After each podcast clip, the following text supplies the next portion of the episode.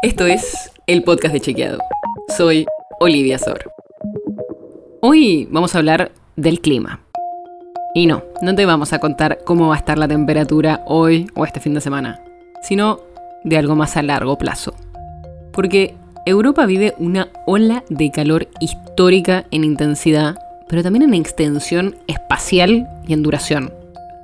Algunos datos impactantes son que, por ejemplo, en el Reino Unido, la temperatura superó los 40 grados por primera vez desde que se tienen registros. Y en Portugal y España se registraron máximas de hasta 46 grados, lo que generó incendios forestales y solo en España se calcula que causaron alrededor de 670 muertes. Y ojo, estas olas de calor no se dieron solo en Europa, también golpean al norte de África, el Medio Oriente y Asia. Y aunque esto ya es de por sí una noticia, cobra más relevancia cuando vemos que el hemisferio sur, la Argentina, vivió el quinto otoño más frío de los últimos 62 años, sumado al invierno que está pasando ahora con temperaturas más bajas de lo habitual. Incluso en el sur de nuestro país en julio hubo varias localidades afectadas por intensas olas de frío. Y también en Australia se vive uno de los inviernos más fríos en décadas, con varias localidades con temperaturas bajo cero. ¿Hay algo en común en estos fenómenos extremos, tanto de frío como de calor? Y la triste respuesta es que sí. Y seguro ya te la imaginas. El cambio climático. O sea, todavía deberíamos esperar a que terminen estos fenómenos para saber qué tan probable hubieran sido sin el calentamiento global. Pero lo que sí está probado este tipo de eventos están siendo más frecuentes y más intensos por culpa del calentamiento que estamos experimentando a nivel global. Y los últimos informes demuestran que las emisiones de gases de efecto invernadero derivadas de la actividad humana representan la causa del calentamiento del planeta, que se espera que aumente de temperatura entre 2 y casi 5 grados a finales del siglo.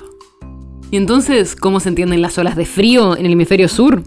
Bueno, pasa que el cambio climático no solo genera que haya olas de calor extremas, sino que también está asociado a las olas de frío. O sea, el cambio climático genera que la atmósfera se comporte de una manera diferente, y así como en muchos lados favorece que haya olas de calor, en otros favorece que haya olas de frío. Y lo que pasa ahora en Europa no anticipa necesariamente lo que va a pasar en el hemisferio sur en el verano. No quiere decir necesariamente que después venga una ola de calor acá. Pero cuando decimos que las temperaturas aumentan, no estamos diciendo que todos los años la temperatura son siempre mayores que la anterior. Lo que sí vemos es una tendencia general a que cada vez sean más altas. De hecho, los siete años más calurosos de la Argentina ocurrieron en los últimos 10 años. Así que desgraciadamente es muy probable que escuchemos más y más de estas distintas olas intensas que se vuelven más comunes y más intensas justamente en el tiempo. La nota sobre la que se basa este episodio fue escrita por Florencia Ballarino. Si quieres saber más sobre esto y otros temas, entra a chequeado.com o seguinos en las redes. El podcast de Chequeado es un espacio en el que de lunes a viernes te contamos qué de lo que escuchaste o circuló es verdadero o falso. Te traemos datos para que puedas entender mejor las noticias. Si tienes una idea, algún tema del que te gustaría que hablemos en un próximo episodio, escribinos a podcast.chequeado.com. Y si te gustó este episodio, seguinos en Spotify o en tu app de podcast favorita y recomendanos a tus amigos. Es una producción de Chequeado, producción colaboración con Posta. La producción está a cargo de Martín Slipsuk y Sebastián Chávez, y la edición es de Nacho Guarteche. Yo soy Olivia Sor. Hasta mañana.